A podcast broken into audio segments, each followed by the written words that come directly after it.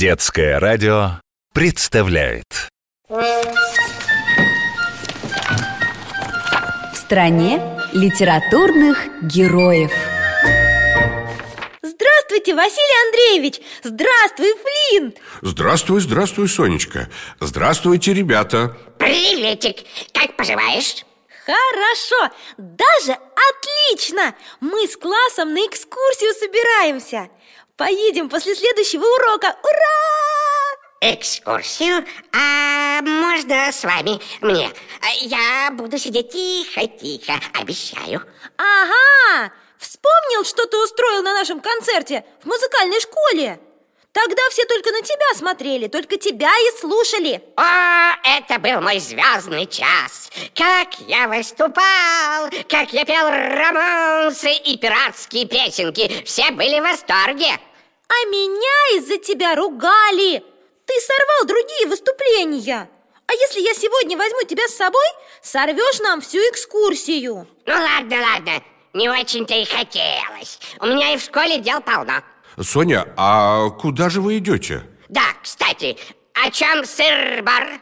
Не пойдем, а поедем. В метро до станции Парк культуры Там дом, где когда-то жил писатель С такой смешной фамилией Толстой Он еще Буратино написал, знаете? Соня, а ты ничего не перепутала? Да нет, да точно! Парк культуры, потом пешком А Буратино у нас дома есть Я его в детстве читала, когда была маленькой Там написано на обложке Толстой Толстой Толстому рознь Чему вас только учат, а? Даже старый попугай знает, что писателей толстых как минимум два Ну, тогда уж не два, а три Три писателя с одной фамилией? А как же в них не запутаться? Чрезвычайно просто, читая их книги Да, Соня, другого выхода нет. Так что предлагаю начать с Льва Толстого Ведь именно в его дом вы и поедете на экскурсию. Так это другой писатель. М -м, Зачем только я согласилась идти? Почему такое расстройство? Не вижу причин. Ну, ну, я думала, это детский музей И там будут разные Буратино и Мальвины и кукольный театр.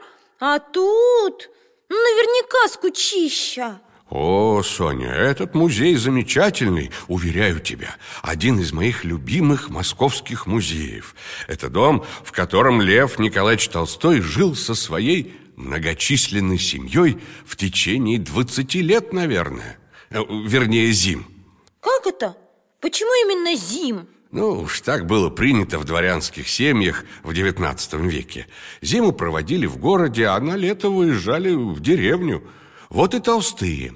Жили летом в своей усадьбе Ясная Поляна А на зиму переезжали в Москву в свой дом в Хамовниках. А что это такое? Хамовники а это район Москвы, как раз рядом с парком культуры.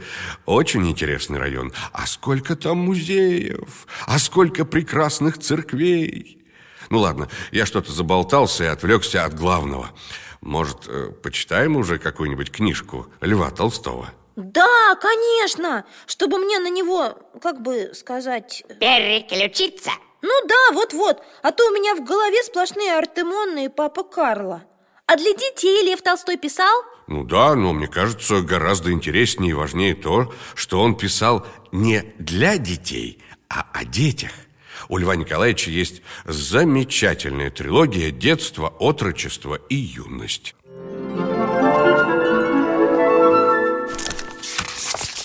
Двенадцатого августа Ровно в третий день после дня моего рождения, в который мне минуло 10 лет и в который я получил такие чудесные подарки, в 7 часов утра Карл Иванович разбудил меня, ударив над моей головой хлопушкой из сахарной бумаги на палке по мухе. Он сделал это так неловко, что задел образок моего ангела, висевший на дубовой спинке кровати, и что убитая муха упала мне прямо на голову. Я высунул нос из-под одеяла, остановил рукой образок, который продолжал качаться, скинул убитую муху на пол и, хотя заспанными, но сердитыми глазами окинул Карла Иваныча. Он же в пестром ваточном халате, подпоясанном поясом из той же материи, в красной вязаной ермолке с кисточкой и в мягких козловых сапогах продолжал ходить около стен, прицеливаться и хлопать. Положим, думал я, я маленький, но зачем он тревожит меня? Отчего он не бьет мух около Володиной постели, а? Вон их сколько! Нет, Володя старше меня, а я меньше всех, оттого он меня и мучит. Только о том и думает всю жизнь, прошептал я. Как бы мне делать неприятности? Он очень хорошо видит, что разбудил и испугал меня, но выказывает, как будто не замечает. Противный человек! И халат, и шапочка, и кисточка. Какие противные! В то время как я таким образом мысленно выражал свою досаду на Карла Ивановича, он подошел к своей кровати, взглянул на часы, которые висели над нею в шитом бисерном башмачке, повесил хлопушку на гвоздик и, как заметно было, в самом приятном расположении духа повернулся к нам. «Auf, Kinder, auf! Sie ist Zeit! Die Mutter ist schon im Saal!» «Вставать, дети, вставать, пора, мама уже в зале!» — крикнул он добрым немецким голосом, потом подошел ко мне, сел у ног и достал из кармана табакерку. Я притворился, будто сплю. Карл Иванович сначала понюхал, утер нос, щелкнул пальцами и тогда только принялся за меня. Он, посмеиваясь, начал щекотать мои пятки. «Нун, нун, фауленза!»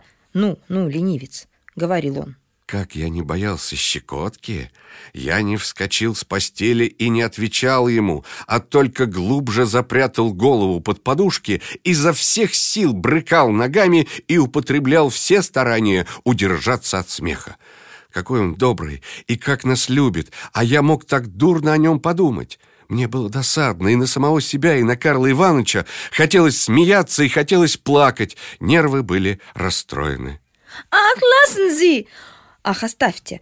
Карл Иванович!» — закричал я со слезами на глазах, высовывая голову из-под подушек. Карл Иванович удивился, оставил в покое мои подошвы и с беспокойством стал спрашивать меня, о чем я, не видел ли я чего дурного во сне.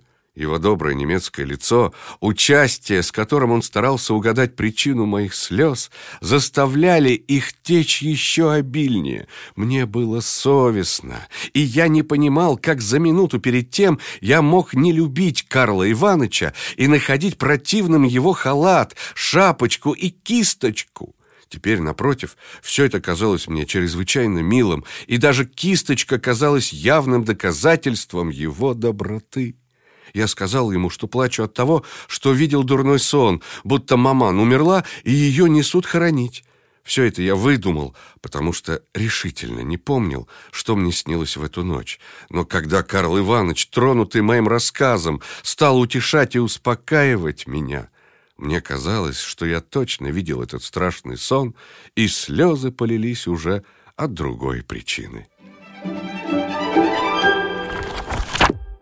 А кто такой этот Карл Иванович? А это домашний учитель Николеньки Артеньева и его брата Володя, или, как тогда говорили, гувернер. Он обрусевший немец, давным-давно приехавший из Саксонии. А сам Николенька – это, конечно же, Левушка Толстой. Так он про себя все это написал? И как он на учителя злился из-за мухи? И как про сон выдумал? Ну, насчет мухи точно не знаю, но известно, что все эти три книжки «Детство, отрочество, юность», ну, то есть трилогия, автобиографические. И в них Лев Толстой описал свои детские страхи, радости, горести и переживания. Рассказал о том, как он страдал из-за своей застенчивости, о детских обидах и размолвках, о первой любви. Василий Андреевич, а что там дальше было? Вы ведь прочли только самое начало? Когда нам объявили, что скоро будут именины бабушки, и что нам должно приготовить к этому дню подарки, мне пришло в голову написать ей стихи на этот случай. И я тотчас же прибрал два стиха с рифмами, надеясь также скоро прибрать остальные. Я решительно не помню, каким образом вошла мне в голову такая странная для ребенка мысль, но помню, что она мне очень нравилась, и что на все вопросы об этом предмете я отвечал, что непременно поднесу бабушке подарок, но никому не скажу, в чем он будет состоять. Против моего ожидания оказалось, что кроме двух стихов, придуманных мною сгоряча, я, несмотря на все усилия, ничего дальше не мог сочинить. Зная, что Карл Иванович любил списывать стишки, я стал потихоньку рыться в его бумагах и в числе немецких стихотворений нашел одно русское — принадлежащее должно быть собственно его перу. Госпоже Л. Петровской. 1828 год, 3 июня. Помните близко, помните далеко, помните моего, еще отныне и до всегда, помните еще до моего гроба, как верен я любить имею. Карл Мауэр Стихотворение это, написанное красивым круглым почерком на тонком почтовом листе, понравилось мне по трогательному чувству, которым оно проникнуто. Я тотчас же выучил его наизусть и решился взять за образец. Дело пошло гораздо легче. В день именин поздравление из двенадцати стихов было готово, и, сидя за столом в классной, я переписывал его на веленовую бумагу.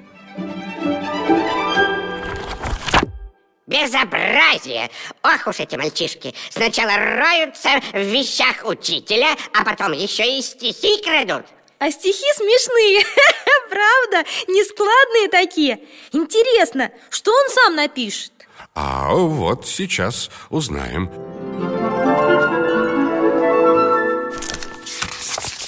Уже два листа бумаги были испорчены – не потому, чтобы я думал что-нибудь переменить в них. Стихи мне казались превосходными, но с третьей линейки концы их начинали загибаться кверху все больше и больше, так что даже издалека видно было, что это написано криво и никуда не годится. Третий лист был так же крив, как и прежний, но я решился не переписывать больше.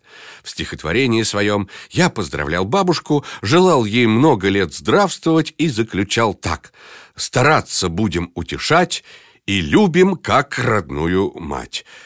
Кажется, было бы очень недурно, но последний стих как-то странно оскорблял мой слух.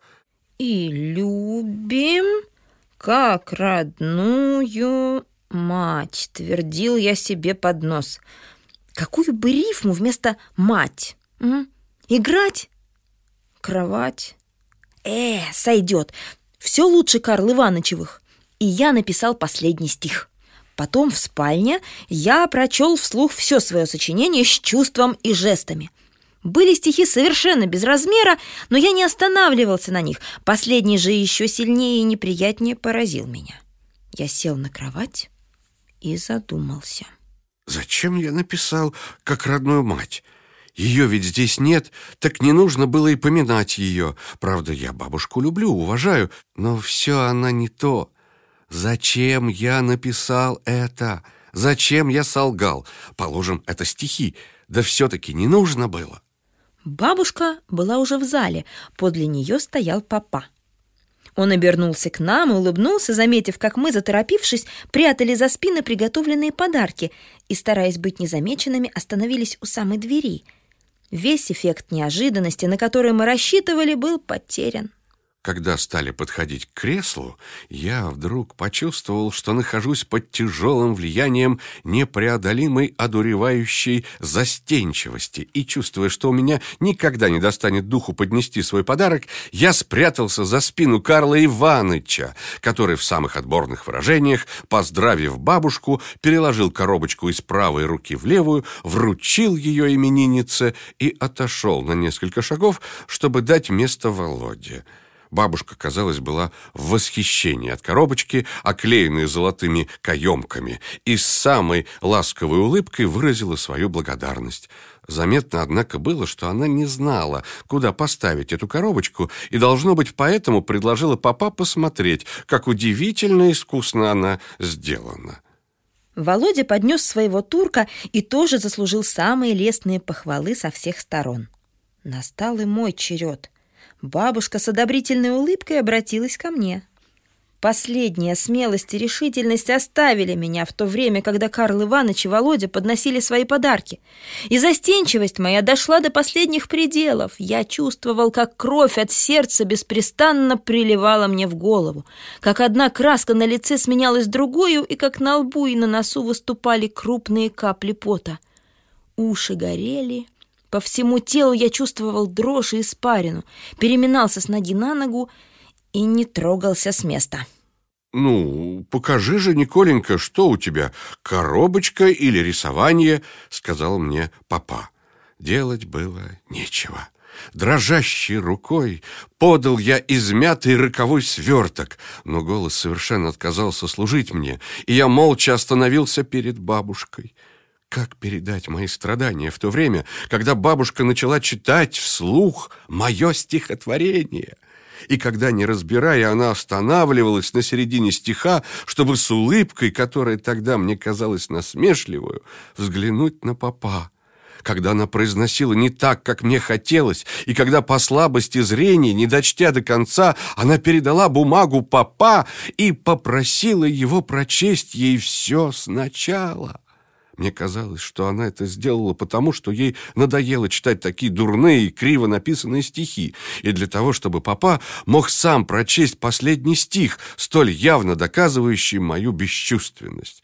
Я ожидал того, что он щелкнет меня по носу этими стихами и скажет «Дрянной мальчишка, не забывай, мать, вот тебе за это!» Но Ничего такого не случилось. Напротив, когда все было прочтено, бабушка сказала «Шарма!» очаровательно и поцеловала меня в лоб.